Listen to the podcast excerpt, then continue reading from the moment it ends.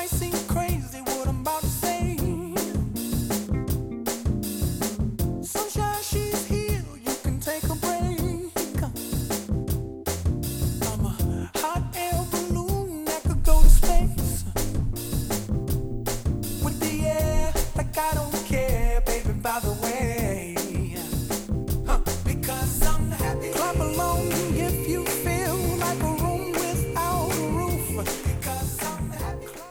Un jueves más, bienvenidos a Muy Capaces, un espacio positivo en el que lo más importante son las capacidades que nos hacen únicos. Cada persona tiene rasgos que le hacen ser especial, y en general esas habilidades son fáciles de reconocer. Pero si no se han desarrollado lo suficiente, en Fundación Esfera nos encargamos de hacerlo, logrando que surjan aún más capacidades. No queremos poner límites y nos encanta sorprender con diferentes propuestas. Por eso queremos compartir con los demás aquello que nos hace diferentes, especiales, inconfundibles. Lo recordamos en cada programa. Tenemos mucho que aprender de las personas con discapacidad, de su forma de afrontar las dificultades, de vivir con intensidad cada momento, de pararnos a reflexionar.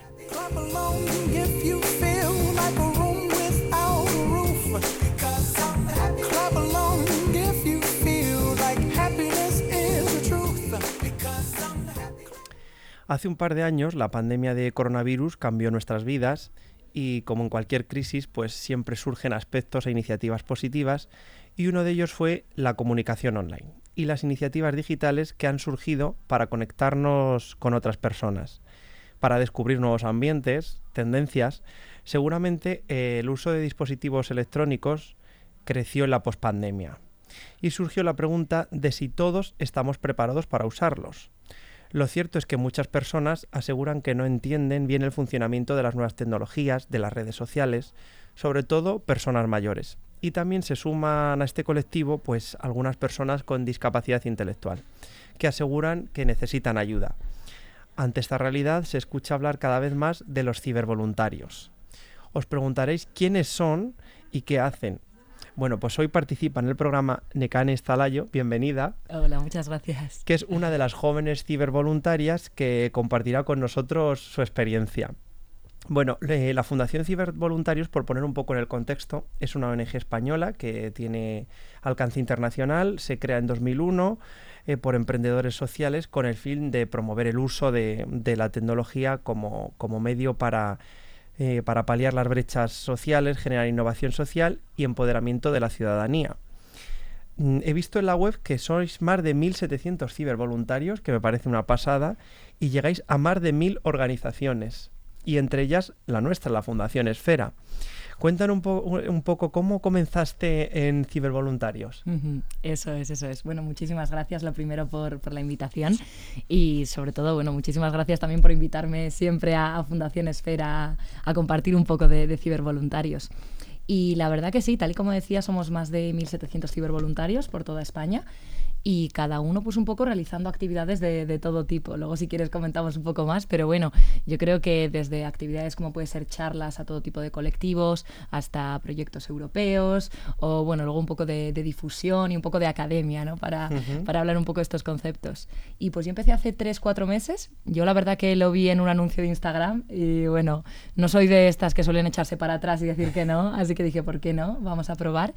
Y bueno, pues en estos tres meses la verdad que he tenido la oportunidad de, de participar en distintos proyectos, pues por ejemplo en Fundación Esfera dando distintas charlas sobre todo sobre el uso de tecnología en algún que otro colegio y luego pues bueno, ayudar un poco también en, en esta parte de enseñanza haciendo distintos vídeos. ¿Y qué te motivó para sumarte a la Fundación Cibervoluntarios? Pues bueno, yo creo que al final me siento muy afortunada, sobre todo por, por tener la suerte de haber no nacido, pero sí convivido con la tecnología desde bastante joven.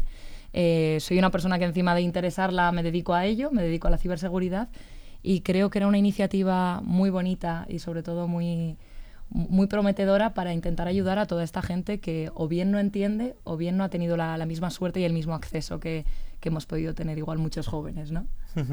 Porque las charlas que has dado eh, se dirigen eh, principalmente a personas con discapacidad o ha sido también a personas mayores o otros colectivos. Pues en mi caso he hecho sobre todo a personas con discapacidad eh, y luego también eh, a colegios. Entonces, pues, pues bueno, son, eh, son dos tipos de charlas muy distintas Por ejemplo, en colegios nos centramos un poco más en educación en redes sociales, sobre todo TikTok, ¿no? Y un poco... Que sé que te encanta TikTok, que te he visto yo ahí. algún vídeo, algún vídeo ha salido por ahí. Entonces lo que queremos es un poco, pues eso, sobre todo educar del buen uso, ¿no? de, de esta plataforma que ahora mismo, pues cada vez que vamos a los colegios, los jóvenes las conocen mil veces mejor que nosotros y casi nos enseñan ellos más de lo que enseñamos nosotros. Sí, la verdad es que han nacido ya con, con el móvil debajo del brazo, es tremendo. Y todos son TikTokers profesionales, un montón de ellos con un montón de seguidores. Entonces, pues bueno, intentamos, sobre todo que la disfruten, ¿no? No tener miedo a este tipo de, de, cosas, pero, pero también, sobre todo, seguridad, privacidad y ser conscientes de lo que subimos a la red, ¿no? Y en cambio, en Fundación Esfera, pues es algo un poco distinto, ¿no? Pues porque las charlas son un poco más enfocadas al uso diario de plataformas que al final todo el mundo usamos día a día, ¿no? Entonces, pues, por ejemplo, la última vez estuvimos explorando un poco Instagram, ¿no? Cómo sacarle el mayor partido pues, y un poco diferencias entre publicaciones, entre historias, entre, entre los posts. Y hace poco también aprendimos a un poco utilizar las videollamadas de las distintas plataformas.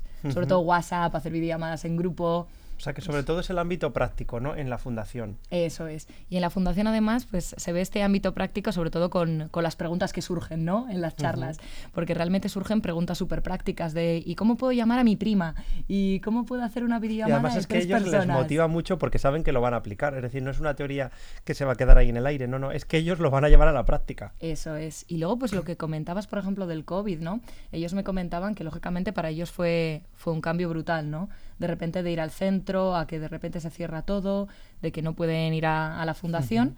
Y claro, ellos también, pues eh, les tocó lo que nos tocó a todo el mundo, adaptarnos a la tecnología como pudiésemos. Muchos de ellos, claro, sus familias que son un poco más mayores también, pues adaptarse a las videollamadas. Sí, sí, eh, total. Entonces, pues claro, sí que es verdad que ellos están ahora un poco más familiarizados con la tecnología, y les interesa un montón y, les, les interesa porque al final es la forma de comunicación que utilizamos ahora y todos queremos estar al tanto de lo que ocurre en Instagram, de lo que ocurre en WhatsApp, de mandar fotos a nuestra familia. Entonces, pues lo que decías, completamente práctico, aplicable. Eh, ¿Trabajabas en ciberseguridad, habías dicho? Eso es. Y, por ejemplo, yo tengo una duda mm, a nivel, ¿cómo funciona exactamente cibervoluntarios? Es decir, tú estás interesada, contactas con ellos, imparten algún tipo de curso o cómo... Pues la verdad que yo creo que lo tienen bastante bien hecho porque convierten la plataforma de voluntariado en algo totalmente accesible para todo el mundo. Entonces, en mi caso, cuando yo me registré, tú explicas un poco tus intereses, tú explicas un poco a lo que te dedicas profesionalmente, eh, con qué colectivos te gustaría trabajar, tu disponibilidad, pues un poco te das a conocer, ¿no? Y ya ellos te dan una primera charla de formación y antes de dar cada charla, ellos te mandan el material, cualquier duda que tengas, pues te, la explican. Las primeras veces te mandan con otro cibervoluntario para que un poco veas cómo solemos hacer las cosas, cómo se imparten las charlas. Y ya de ahí, pues es eso, cualquier perfil sirve, porque perfiles más técnicos igual pueden hacer cierto tipo de proyectos un poco más técnicos, eh, perfiles más jóvenes, pues por ejemplo, igual para estas iniciativas como Campus TikTok. Y luego, pues eso, mm, todo el mundo la verdad que puede enseñar un poco lo que, lo que conoce, ¿no? Al final todos conocemos algo de tecnología y luego pues podemos aprender a explicarlo y difundirlo a, otra gente. ¿Y qué te ha parecido esta experiencia en la fundación? ¿Te ha gustado? Yo la verdad que en la fundación estoy contentísima. el trato a la fundación siempre es impresionante y es lo que te digo, yo siempre que voy a la fundación, bueno, no solo son las preguntas y el interés, sino que, bueno, cada vez viene más gente. Yo ya le he dicho sobre todo a, Susana, que es con la que suelo trabajar, digo, para la próxima reservamos el teatro real, porque ya no entramos más en la sala. Entonces es súper agradecido y siempre me siento súper bien recibida, pues eso, tanto la atención por vuestra parte como la atención de todo el mundo que forma parte de Fundación Esfera. Y además lo ves eso, ¿no? Pues lo ves que es aplicable, que termina la charla y que te preguntan, oye, ¿me ayudas a crearme una cuenta de Instagram? Oye, me ha pasado no sé qué con WhatsApp, ¿qué crees que puede ser? Eso te iba a preguntar, ¿qué es lo que más les interesa a ellos? Pues sobre todo lo que hablamos siempre, ¿no? Es, es algo práctico. Entonces, pues ellos, por ejemplo, muchas veces, eh, antes de empezar la, charla, ya me dicen, oye, yo tengo un problema con el móvil. Luego lo solucionamos. Y claro, dices, pues claro, por supuesto, ya que estoy aquí, aprovecharos, ¿no? Aprovecharos de que viene alguien. Y sobre todo, pues es eso, que se les ve que quieren aprender, les ves con, papel y boli tomando notas, les ves que si no les queda claro algo, son los primeros que te levantan la mano y te dicen, oye, ¿puedes repetir esto? Que, que no me he enterado y me interesa, ¿no? Sí. Entonces, pues es realmente, a ellos les interesa eh, lo práctico, les interesa cosas que puedan aplicar en su día a día y eh, les interesa sobre todo aprender lo máximo posible, pues para, mm, muchas veces, yo noto que a veces tienen miedo un poco al, al mundo digital, ¿no? a las redes sociales, que también creo que hemos metido ese miedo, ¿no? Desde fuera, de decir, cuidado, que, que puede pasar tal, que puede pasar no sé qué. Entonces ellos tienen miedo muchas veces a lo que, a lo que pueden hacer, eh, metiéndose en ciertos sitios o lo que puede pasar. Entonces, pues también es un poco. Ellos intentan quitarse ese miedo, ¿no? Intentan conocerlo y decir, vale, esto es seguro, ¿no? Esto se puede hacer. Claro. ¿Habías realizado alguna vez sesiones con personas con discapacidad? Pues la primera vez. Pues sí que es verdad que eh, sí que realicé con cibervoluntarios sesiones en, en, el centro, en el Ponce de León, que también es eh, también son personas con discapacidad, en este caso, bueno, adolescentes y, y jóvenes que, que están estudiando FPs o, o, o ese tipo de, de- de estudios. Y luego sí que es verdad que, bueno, yo era monitora de campamento, ahora ya es muy complicado. No paras, ¿eh? Estabas en todos los caldos y sigues ahí activa, vamos, a tope. Y lo que pasa que ya es, es muy complicado compatibilizarlo con el mundo laboral, Claro. pero yo hacía, bueno, eh, campamentos urbanos en la Comunidad de Madrid, Sí. campos de trabajo, y bueno, eh, soy monitora de, bueno, soy árbitro de bocha ahora mismo, Qué bueno. Así que pues bueno, sí que he estado siempre un poco en contacto con el, con el mundo de, de la discapacidad, pero bueno, yo creo que es algo que, que nunca, nunca, nunca me canso y que siempre quiero aprender más y que siempre quiero seguir involucrada. ahí. Ujú. Le vamos a pedir a Sandra que nos ponga algún, alguna canción y continuamos después con la entrevista.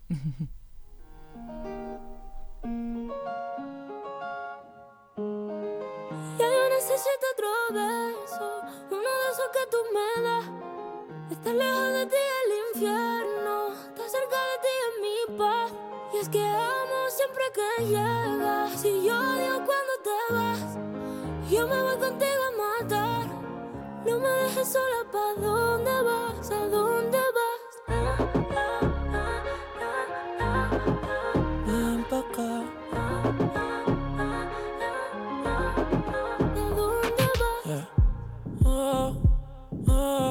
si me bailas me lo da todo. Oh, oh, ya estamos solos y se quita todo. Mis sentimientos no caben en esta pluma. Ey, ¿cómo decirte? Tú eres el exponente infinito, la X y la suma te queda pequeña en la luna. Aunque te leo, tú eres la persona más cerca de mí. Si mi ser se va a apagar, solo te aviso a ti. Siente que hubo otra vida, de tu agua bebí,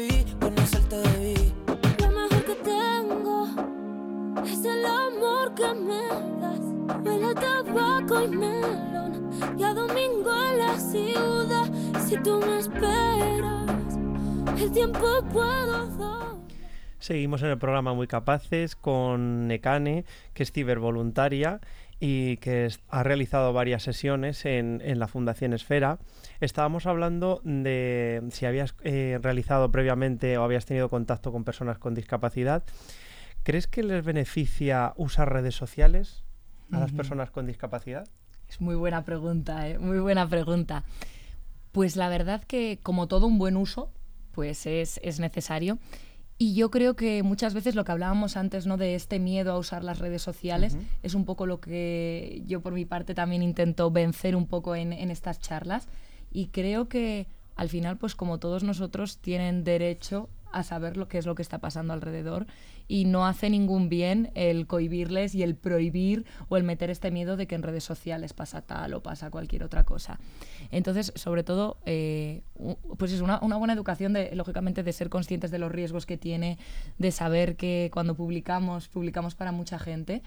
Pero creo que como a todo el mundo nos gusta saber lo que está pasando a nuestro alrededor, eh, saber lo que sube nuestra familia, saber lo que suben nuestros amigos. Entonces, es que es el mundo que estamos viviendo ahora mismo. Así que yo no solo creo que sea beneficioso, creo que es necesario y creo que ya casi se está convirtiendo en un derecho, ¿no? En, en algo eh, que muchas veces no es que estés desconectado, ¿no? Pero pues al final están ocurriendo muchas cosas y ¿por qué vamos a perdérnoslas, no? Sí, además es que es una forma también de que ellos pues den su, su opinión, ¿no? Es una cara visible de la discapacidad, porque es verdad que hay gente muy mayor o gente o personas con discapacidad que no se atreven, pero sobre todo los más jóvenes yo creo que mm, están enganchando ahí en Instagram a tope. los- Eso es, eso es. Y no solo como creadores de contenido, sino también como consumidores de contenido, ¿no? Entiendo que no todo el mundo se, se atreve a subir vídeos o igual a subir fotos, pero, pero por supuesto que al final consumir contenido o ver a otras personas igual tanto con discapacidad o, o sin discapacidad, que estén haciendo iniciativas chulas. Eh, lo hablábamos muchas veces, ¿no? Pues el, el mundo de las recetas de cocina, el mundo de los tutoriales. Eso les motiva muchísimo las recetas de cocina, pero porque les encanta comer. Y entonces eso es una motivación, es, es increíble. Es verdad, pero yo creo que nos motiva a todos, ¿eh? Sí. Yo creo que al final... Verlo al menos, otra Eso cosa es es. practicarlo. Entonces, pues claro, creo que estamos viviendo una revolución tecnológica brutal, pero que todos estos contenidos, eh, además contenido rápido, que bueno, ahí luego hay mucha polémica ¿no? con, con todo esto de lo que denominan ahora la economía de la atención, ¿no?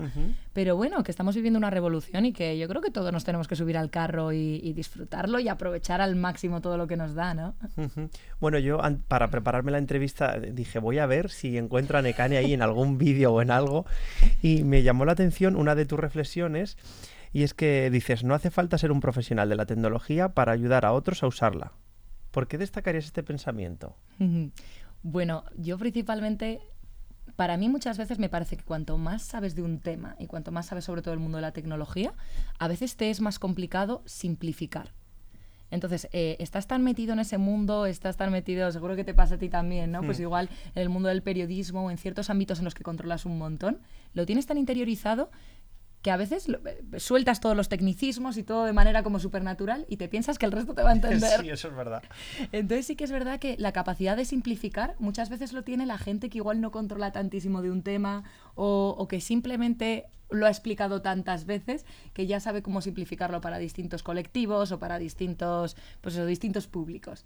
Entonces por eso digo que realmente no hace falta saber muchísimo de tecnología, simplemente saber explicarla, tener ganas y, y sobre todo, pues eso, atreverte a, a un poco a, a contarlo, ¿no? A, a- a realmente eh, expresarte y, pues bueno, hacer pues tanto vídeos como tutoriales, como dar charlas. Esto es todo práctica, ¿no? Sí, como sí, sí. todo. Exponerse. Exponerse. Hablábamos de las redes sociales. ¿Tú eres activa en redes sociales? Pues sorprendentemente no. ¿No? Sorprendentemente no. Y de hecho, bueno, lo comentábamos antes fuera, ¿no? Por ejemplo, yo sí que he colaborado con cibervoluntarios en, en hacer vídeos para, para su, su campaña Campus TikTok. Y, y claro, a mí pues todavía me, me impacta un poco, ¿no? El, eh, el impacto que puede llegar a tener un vídeo, la cantidad de gente que puede verlo. Yo la verdad que sí que soy consumidora de contenido en redes sociales, pero la verdad que no suelo, no suelo publicar o no soy, no soy activa en, en este tipo de cosas. Entonces me sigue impactando, ¿no? La, eh, un poco todo lo que se puede llegar a mover Sí. y, y es algo que todavía tengo pendiente. ¿no? ¿Te gustan los podcasts? Eso sí. Eso sí, que eso he mucho. estado yo investigando, a ver. ¿Por qué crees que, que adquieren más protagonismo últimamente los podcasts? Que parece que lo audiovisual siempre llama mucho la atención, pero últimamente yo creo que está cambiando también, que la gente prefiere escuchar un podcast que sea, bueno, que tenga al final calidad, ¿no? Yo estoy muy sorprendida también de cómo está triunfando el podcast y cómo están triunfando además los podcasts incluso largos, ¿no? Entrevistas de tres, cuatro sí, sí, horas total. y la gente está súper enganchada. Pero yo creo que nos estamos incluso llegando a cansar de tener tanta información en tan poco tiempo, tan breve, que hay veces que decimos, oye, mira, solo me apetece escuchar una charla de gente normal hablando, algo súper tranquilito. Y, y yo creo que es eso, que por eso también un poco está triunfando este formato. Un formato muy cómodo igual también para escuchar en el metro, en el coche, para escuchar igual mientras haces la, la comida, ¿no? Y, y al final, pues, pues yo creo que eso, también gente, gente importante que tenía relevancia igual en YouTube o en otras plataformas, se ha pasado a la plataforma del podcast, la están sabiendo promocionar muy bien. Y yo creo que cada vez se está sumando más gente y yo sigo también muy sorprendida. ¿eh? También eh, realizabas ciberformación con TikTok, ¿puede ser? Eso es. ¿Cómo te sumaste a este mundo de TikTok? Porque yo, fíjate, tenía pensado que era más de relacionado con el ocio y tiempo libre. Pues realmente a, a mí lo de TikTok sí que es verdad que me preocupaba, sobre todo en el tema de, de los jóvenes, porque es una plataforma súper chula, como decimos, y que ahora mismo igual nosotros no la usamos tanto, pero toda la gente joven Sí, bueno, es de lo que más usan. Sí, sí, sí, es, es una barbaridad. De hecho, eso como que le- otras redes sociales están quedando en un segundo plano de, de manera absoluta. Y pues bueno, yo me sumé porque buscaban, es verdad, que perfiles un poco más jóvenes, sobre todo para dar charlas en colegios, que fuesen un poco la, la imagen de la campaña. Y la verdad que me sorprende muchísimo cada vez que voy a colegios, lo que me cuentan. Solemos ver, por ejemplo, el tiempo de uso en la aplicación y salen, pues bueno, cifras que Es incluso ellos mismos alucinan. De Sí. decir, no me puedo creer que haya pasado tres horas, cuatro horas hoy viendo. Entonces, pues intentamos un poco eso, uso consciente, ¿no? Sobre todo aprovechar al máximo todo lo que te da, pero también ser conscientes de que estamos invirtiendo muchísimo tiempo de nuestras vidas o de nuestro día y que, que bueno, pues que que puede ser arriesgado, ¿verdad? que muchas veces decimos, no nos imaginábamos igual que, que estábamos invirtiendo tantísimo.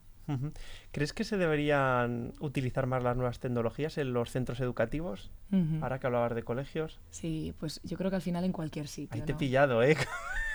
Ha sido pregunta trampa, pero bueno, yo la verdad, yo soy una enamorada de la tecnología y yo creo que no podemos, no podemos negarnos a ella, ¿no? Todo esto, la gente ahora está muy asustada con el tema de la inteligencia artificial y con, con todas las novedades que vienen, pero es que no podemos, no podemos cerrarnos a ella, no podemos, no podemos negarnos a que esto es un avance que al final nos va a tocar a todos y los centros educativos creo que son los primeros que se tienen que adaptar a, a todo lo que viene Ujú. e intentar adaptarse cuanto antes para marcar sobre todo la diferencia, ¿no? Y porque realmente tanto el alumnado como los profesores como los padres muchas veces son los primeros que no saben cómo gestionarla, ¿no?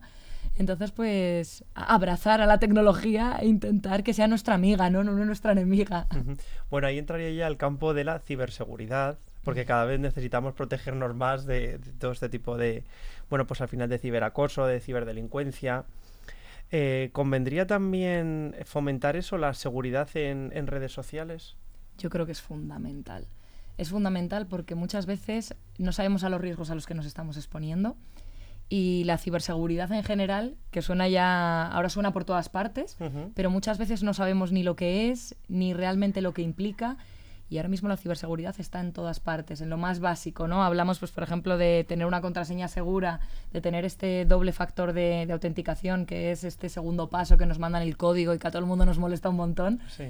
Pero realmente, pues bueno, que son cosas que poco a poco lo tenemos que ir integrando.